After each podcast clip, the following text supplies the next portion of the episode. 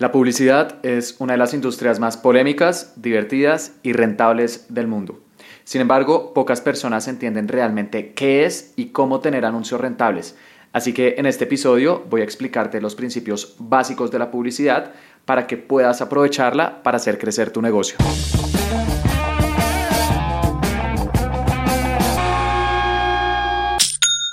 Hola, bienvenido a Aprende y Vende. Mi nombre es Felipe y el objetivo de este podcast es ayudarte a vender a través de anuncios en Internet.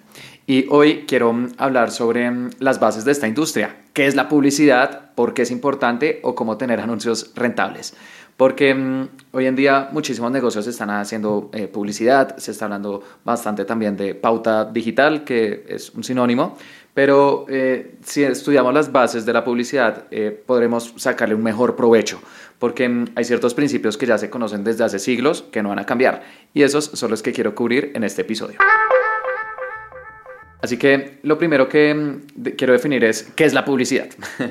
Eh, hay múltiples definiciones sobre qué es la publicidad, pero creo que mm, la verdad son bastante aburridas y cubren solamente una parte superficial de qué es. Por ejemplo, una definición que encontré. La publicidad es una estrategia mercadotecnia que envuelve la compra de un espacio de medios para divulgar un producto o servicio marca con el objetivo de transmitir un mensaje positivo con relación a una marca y fortalecer la presencia de una empresa en el mercado. Aburrido. O sea, realmente es, es una definición muy técnica que realmente no está transmitiendo nada. No te dejes distraer por estas definiciones confusas. Realmente la publicidad es mucho más simple. De hecho, puede ser reducida en una sola frase. Y es, la publicidad es el arte de imprimir vendedores. Y esta frase no es mía. Es de un publicista de inicios del siglo XX que se llama John E. Kennedy. De hecho, él la dijo en 1905. Eh, John E. Kennedy, no se puede confundir con John F. Kennedy, él fue un expresidente de Estados Unidos. John E. e. Kennedy fue un publicista de inicios del siglo XX y mm, cuando estaba en una entrevista de trabajo, le dijeron, ¿para ti qué es la publicidad? Y él dijo, la publicidad es el arte de imprimir vendedores. Y esa es una definición que va a seguir existiendo por los siglos de los siglos. Porque cuando creamos un anuncio, ya sea en Facebook, en Instagram, en YouTube, en Google, TikTok, televisión, radio, etc., lo que estamos haciendo es que estamos colocando textos, imágenes, videos que convenzan a las personas de que nos compren y luego estos anuncios van a andar las 24 horas del día para conseguirnos nuevos clientes. Literalmente estamos imprimiendo, imprimiendo miles y millones de vendedores para que divulguen nuestros negocios. ¿Y por qué es importante la publicidad? Porque puedes tener el mejor producto o servicio del mundo, pero si la gente no te conoce, no te comprarán de nada a servir. La publicidad es el corazón que bombea la sangre que necesitan todos los negocios, clientes. De hecho, Henry Ford, uno de los grandes empresarios de toda la historia y fundador de la empresa de automóviles Ford, una vez dijo, dejar de invertir en publicidad para ahorrar dinero es como parar el reloj para economizar tiempo. Y es que te puede gustar o no, pero si trabajas en una empresa o quieres crear una, vas a necesitar promocionar tus productos o servicios para atraer nuevos clientes.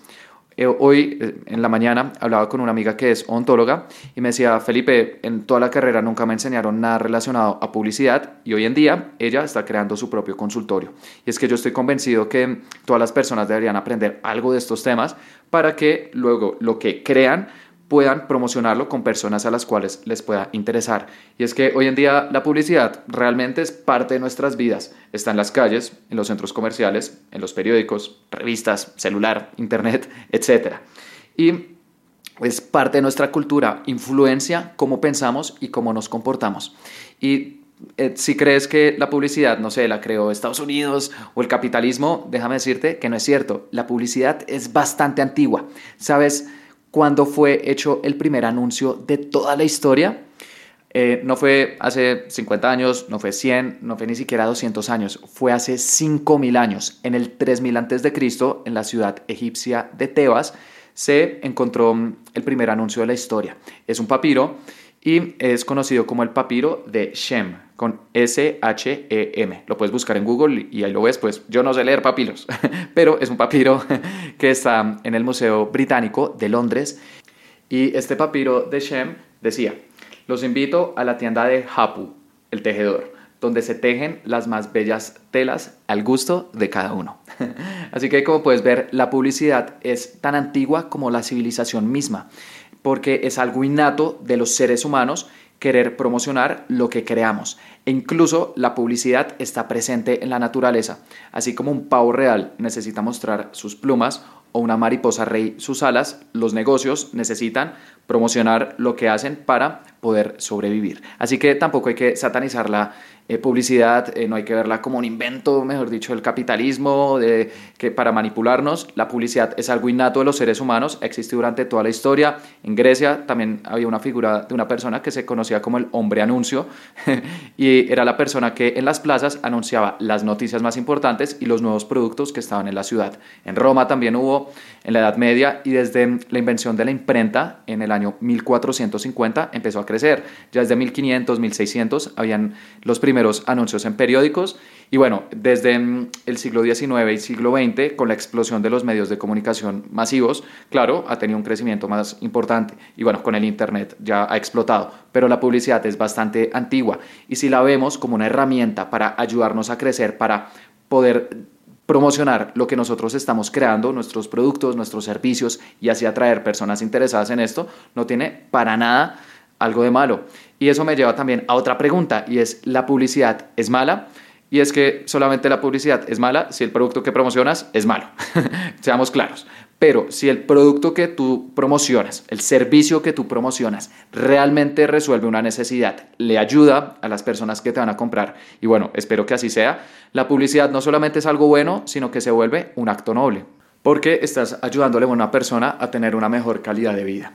Y de hecho, una de las razones por las cuales creo contenido en este podcast, en YouTube, en mis redes sociales, es para demostrar que la publicidad, cuando se hace bien, cuando entendemos a las personas a las cuales le queremos vender, cuando tenemos un producto o servicio bueno, puede ser primero bastante rentable y segundo bastante gratificante. Y también, pues por eso eh, trabajo en esto. Entonces también una de las misiones que tengo, no sé, es desatanizar la publicidad eh, quitar ese paradigma de que es algo malo, de que nos quieren manipular, sino mostrarlo como una forma para poder amplificar el valor que estamos creando en la sociedad. Ahora, también existe la creencia de que la publicidad es costosa. Y eso me lleva a la siguiente pregunta. ¿Cuánto dinero es necesario para invertir en publicidad? Y es que los presupuestos han cambiado. Hasta hace muy poco se necesitaba un presupuesto elevado porque los medios de comunicación eh, están restringidos para empresas grandes. Por ejemplo, hacer publicidad en televisión, en radio, en periódicos, incluso en una valla publicitaria, es costoso, no es accesible para la gran mayoría de negocios. Entonces, digamos que la publicidad durante em, bastante tiempo estuvo monopolizada por empresas grandes y eso también limitaba las opciones que teníamos los consumidores. Pero el Internet cambió eso. En plataformas como Facebook o Google puedes hacer anuncios con presupuestos desde un dólar diario. Entonces, hoy en día la publicidad se ha vuelto bastante accesible, digamos que ya no hay excusa, y eso tiene diferentes ventajas. Primero, que ha democratizado el acceso a los anuncios. Ahora prácticamente cualquier negocio puede crear anuncios para atraer clientes y con eso el estándar se sube. Hay más competencia y quien termina ganando el consumidor. Ya no están tres o cinco opciones en el mercado, sino que hay muchísimas.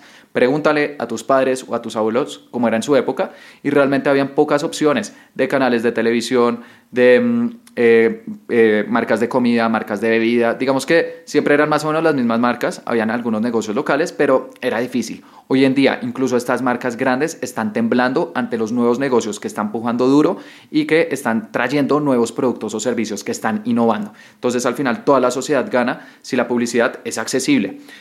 Y ahí puede venir también la siguiente pregunta, y es, Felipe, ¿y la publicidad cómo se mide? ¿Cómo sabemos si un anuncio realmente está funcionando? Y es que la publicidad se debe medir únicamente por las ventas que genera. Ese debe ser el objetivo final de la publicidad. David Ogilvy, probablemente el publicista más importante de toda la historia, fue un publicista del siglo XX, tiene una frase muy famosa y es, no quiero que me digas que mi anuncio es bonito o es creativo, quiero que me digas que te convenció de comprar. Si no vende, no es creativo. Y es que en la industria de la publicidad eh, también es muy fácil confundirse y, e intentar crear anuncios bonitos, anuncios que se ven bien, que tienen un muy buen diseño, no sé, que puede que parezcan bonitos, pero que realmente no están comunicando nada. ¿Y qué sucede con este tipo de anuncios? Que muchas veces tienen bastantes interacciones, ya hablando hoy en día, siglo XXI, tienen bastantes likes, bastantes comentarios, todos nos dan halagos como, oye, este anuncio estuvo bonito, me gustó, pero cuando vamos a entrar las ventas, realmente no hubo. Y es que si volvemos a la definición original que te al principio de este episodio de qué es la publicidad y es que es el arte de imprimir vendedores, cómo se mide un vendedor por las ventas que está generando. Entonces la publicidad la tenemos que medir de la misma manera. No nos dejemos distraer por métricas de vanidad, yo las llamo todos estos likes, comentarios, digamos que está bien, eh, son una parte del proceso, pero el objetivo final debe ser las ventas el corazón que realmente necesitamos y son los clientes. No nos dejemos llenar por estas métricas de, vanidad que a veces pueden inflar un poco nuestro ego, pero que en el fondo están haciendo que desperdiciemos nuestro dinero. Y es que la publicidad también eh, antes del Internet era bastante difícil de medir. Hay un dicho de otro publicista de inicios del siglo XX que se llama John Wanamaker, que decía, la mitad del dinero que gasto en publicidad se desperdicia. El problema es que no sé qué sucede con la otra mitad. Y antes del Internet era muy difícil realmente saber qué anuncio era rentable, dónde estaba siendo rentable. Si tú hacías un anuncio, por ejemplo, en televisión, en periódico, en radio, incluso en correo postal, porque antes así también se hacía, se enviaban como tarjetas a las casas de las personas, aunque hoy todavía, todavía se usa, aunque en menor medida. Era muy difícil realmente saber pues qué funcionaba, qué no. Entonces, ¿qué se usaban? Por ejemplo, cupones. Entonces, este anuncio va a tener eh, este cupón, eh, no sé, eh, con este nombre este otro anuncio va a tener otro cupón con este otro nombre y luego comparo la cantidad de veces que se usaron ambos cupones para saber si funcionaron o no. Digamos que era la única forma. Pero gracias al Internet esto ha cambiado.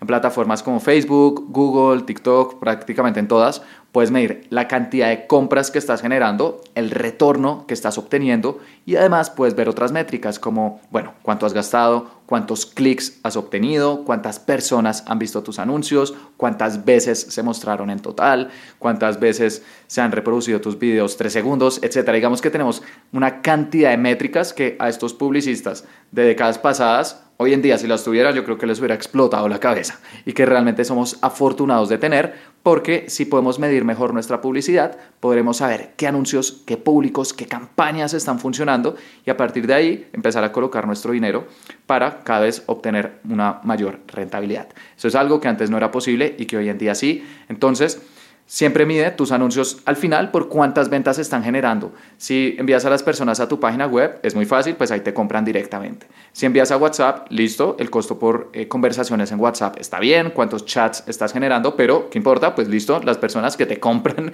en WhatsApp.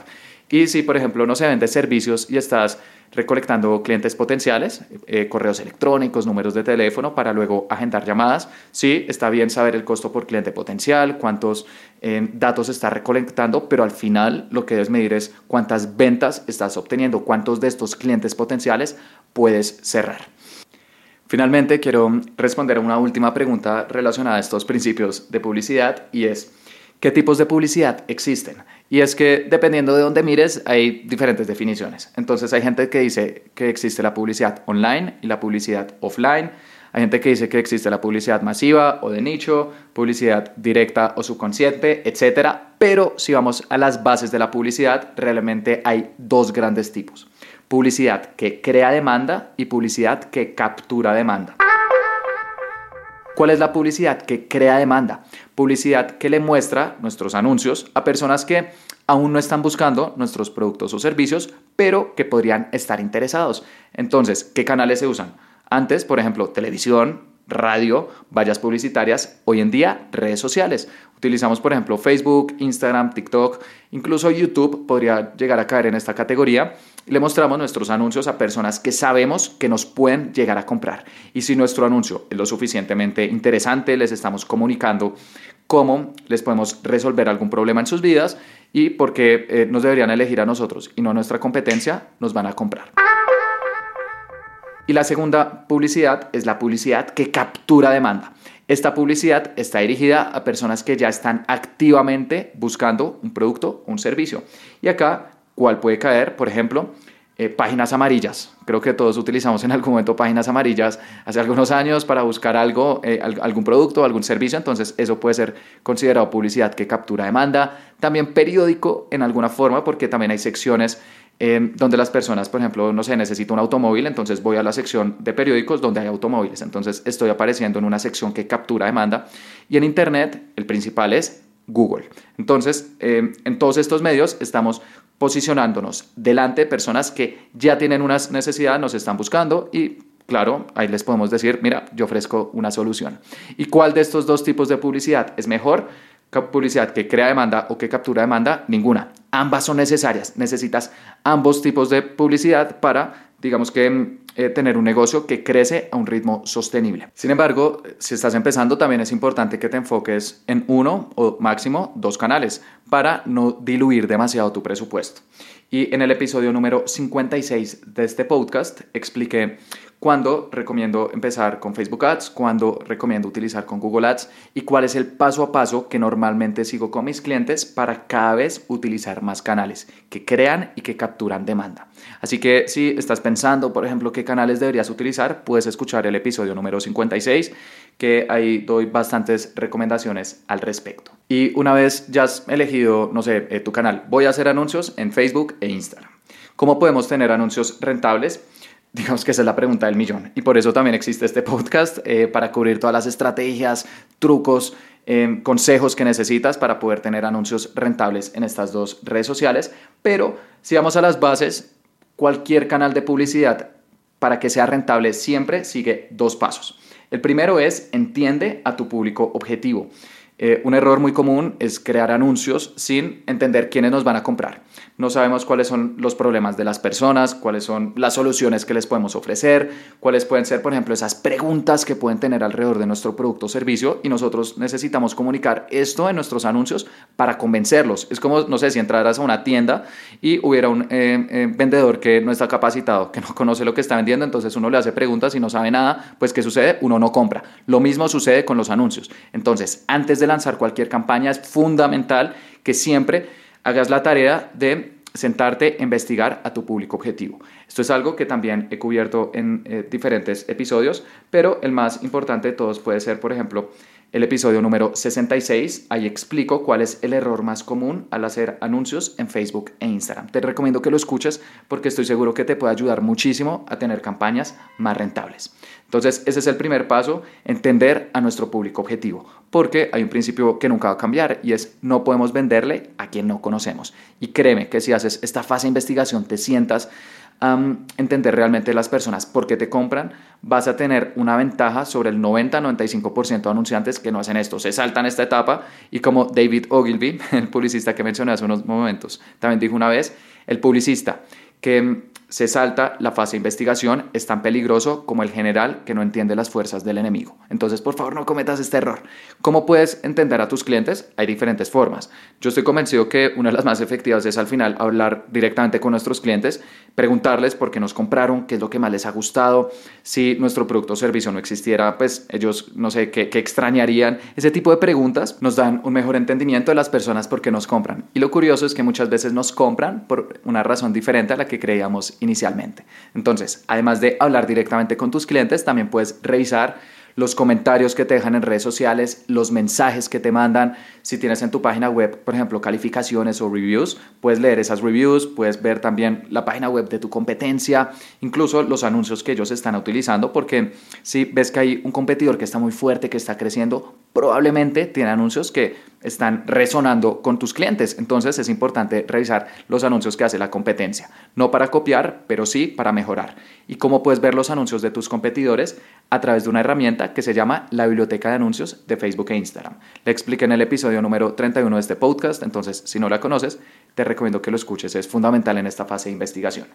Y una vez ya tienes un entendimiento de las personas, ya sabes, digamos que esos beneficios, esas palabras que van a hacer que compren, lanzas tus anuncios, pero ahí viene el segundo paso y es pon a competir tus anuncios. Y es que, por ejemplo, puedes decir, bueno, tengo esta imagen con, no sé, eh, eh, estas fotos y tengo este video explicando algo de mi producto o servicio.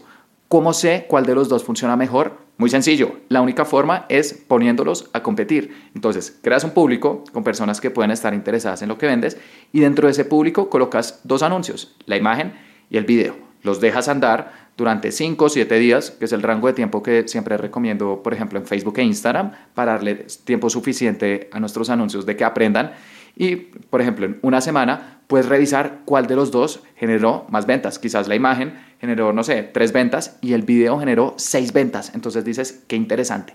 Ya detecté cuál es el anuncio que es más rentable de todos y luego colocas todo tu dinero en el video. Esto se le conoce como testeo y es poner a competir nuestros anuncios. Eh, un error común es, por ejemplo, tener solamente una imagen o un video. Pues ahí no estás aprendiendo nada, no sabes realmente si hubiera otro anuncio que daría mejores resultados. Y esto es algo que también se lleva usando bastante tiempo. En el siglo XX, David Ogilvy, el publicista eh, más mencionado de este episodio, él una vez dijo, si nunca dejas de hacer pruebas, tus anuncios nunca dejarán de mejorar, porque esta fase de constantemente estar haciendo pruebas es fundamental. Muchas veces el anuncio que nosotros creemos que va a ser más rentable porque es una imagen que a mí me encanta, ¡pup! no da ningún resultado. Y el video que nosotros decimos, no sé, es un video muy normal, realmente es el que al final termina funcionando. Así que si sigues estos dos pasos, primero, entender a tu público objetivo. Y segundo, poner a competir a tus anuncios, te aseguro que con el tiempo vas a tener campañas rentables. Y lo interesante es que se repite, entonces entiendes a tu público, lanzas tus anuncios, los pones a competir, pero luego vuelves a repetir esa fase de entender, decir, bueno, este anuncio funcionó, ¿por qué? ¿Qué es lo que está haciendo que las personas les interese? Y luego empiezas a crear más anuncios parecidos, los pones a competir, entiendes mejor a tu público, los pones a competir y es un círculo virtuoso que va a hacer que tus campañas cada vez sean más rentables. Así que bueno, eh, este es un episodio un poco diferente que quería hacer sobre bases de publicidad, cómo funciona eh, todo este mundo, pero que me parece que es muy importante porque, claro, tenemos que saber, eh, no sé, cómo funcionan las plataformas, las redes sociales, etcétera, pero al final hacen parte de una industria que es mucho más antigua a lo que creemos, tiene 5.000 años. Entonces también es importante volver a las bases para poderle sacar el máximo provecho a nuestras campañas. Por eso quise hablar de, bueno, qué es la publicidad, cuánto dinero necesitas, cómo se mide, qué tipos de publicidad existen o eh, si la publicidad es mala o no. Entonces, bueno, espero que este episodio eh, te haya gustado. Y por último, al final de cada episodio también estoy recomendando un, un, libro que me haya gustado, que me haya aportado, para que si tú tienes la oportunidad, algún día también lo leas.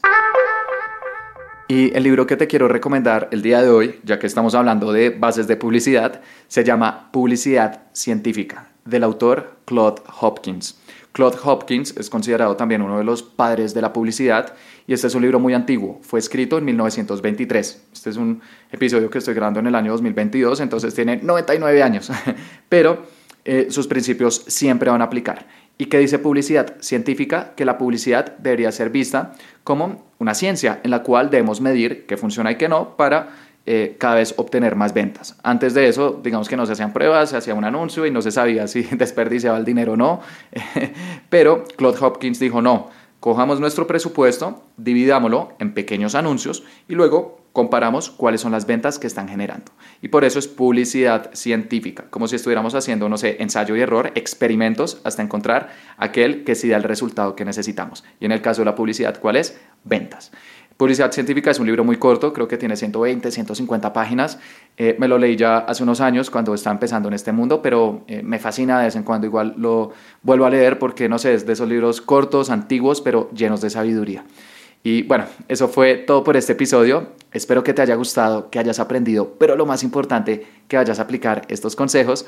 Y te invito a que te suscribas porque todos los jueves estoy subiendo episodios.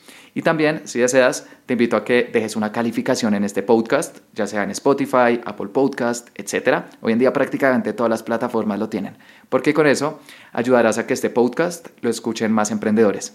Muchas gracias.